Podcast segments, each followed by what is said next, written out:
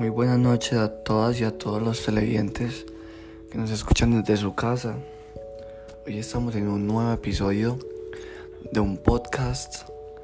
Eh, hoy me acompaña mi compañero Emilio Aristizal y hablaremos un poco sobre el libro llamado Era como mi sombra de la periodista y escritora Pilar Lozano, que en ese libro nos da a entender o nos muestra la actualidad, lo que sucede en Colombia,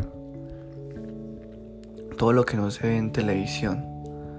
Entonces, a continuación, mi compañero Emilio les va a dar una breve biografía de Pilar Lozano.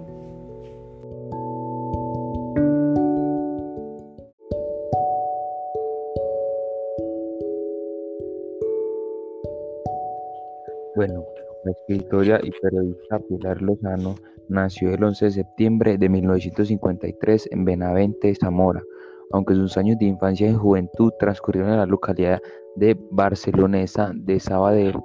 Se licenció en Ciencias de la Información y también obtuvo la diplomatura en profesorado de EGB, residente en Madrid desde 1977. Ella inició su carrera profesional como periodista tanto en revistas especializadas como en prensa económica y también en televisión. Fue directora de comunicación de la Fundación de Ferrocarriles Españoles, así como su publicación especializada Vía Libre, la revista del ferrocarril. Asimismo, fue redactora de guías didácticas y turísticas y textos publicitarios y divulgativos para, para sus museos, para museos. En el 2004 se estrenó en Madrid la obra teatral Inventos Lunáticos, escrita por ella. Su labor como escritora de literatura infantil comenzó en 1996. Ahora eh, seguimos con la reseña. Bueno, este es un relato conmovedor, desgarrador, auténtico y nos permite eh, adentrarnos o enseñarnos las entrañas de la guerra en Colombia, vivirla a la piel de dos niños que se hacen adolescentes en la, en la violenta selva o intricada selva bajo las órdenes de la guerrilla. Así en pequeños detalles aflora la belleza bajo la forma del paisaje, eh, de amistad y de reconciliación y de reflexión.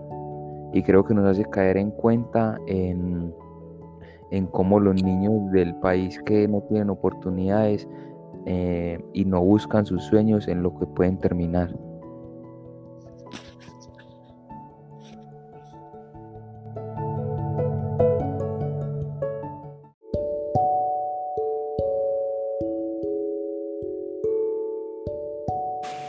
Después de la grata información de mi compañero Emilio, seguimos con unos pequeños diálogos entre los personajes del libro. Para empezar, eh, eh, vamos a leer un pequeño diálogo entre el narrador y su mejor amigo Julián. El narrador le dice a Julián, antes de que digas algo, aunque creo que ni ibas a hablar mucho, Quiero decirte que tú eres el significado perfecto de un mejor amigo o un amigo de verdad, porque a pesar de lo que pasamos, siempre estuviste conmigo, como si fueras mi sombra. A lo que Julián le responde, gracias por lo que acabas de decir. Sinceramente lo hice porque mi familia siempre me, me trató muy mal, demasiado para ser exactos. También lo hice porque fuiste mi amigo, mi único amigo prometiré ser como tu sombra.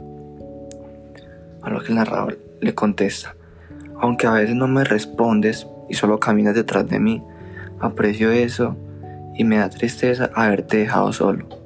Eso no es lo que un amigo hace. Y Julián le responde sin remordimiento, lo sé, pero no me arrepiento de no haberte traicionado. Eso es lo que un verdadero amigo hace. Te cuidaré desde el cielo. Siguiendo con otro diálogo entre el narrador y Mayerly. El narrador le dice a Mayerly, Mayerly, tú me ayudaste a salir de la guerrilla y rehacer mi vida en la ciudad. Lastimosamente, no como yo quería porque me hace falta personas muy especiales, como mi tío y mi abuela, pero especialmente mi mejor amigo Julián. lo que Mayerly le dice. Te ayudé a que salieras de allá porque te amaba y creo que logré ayudarte. Sobre tu amigo son cosas que pasan, solo hay que superarlos y seguir por el camino del bien. A lo que el narrador eh, tristemente le responde, es verdad, y tal vez más adelante nos podamos encontrar de nuevo. Para finalizar, el último diálogo entre el tío y el narrador. Eres un gran ejemplo, sobrino mío. Eres lo que yo quería que fueras. Creo que te he educado bien. A lo que el narrador le dice, sí tío, estás en lo correcto. Me enseñaste a ser un ciudadano y una persona para bien. A pesar de que estuve en la guerrilla y me di cuenta de que aunque sabía mucho sobre armas, lo mío no era matar gente. Todavía recuerdo el campesino que asesiné. A lo que el tío le responde, sé que no es lo tuyo y por eso estoy orgulloso de ti, por haber dejado eso y construir una vida nueva.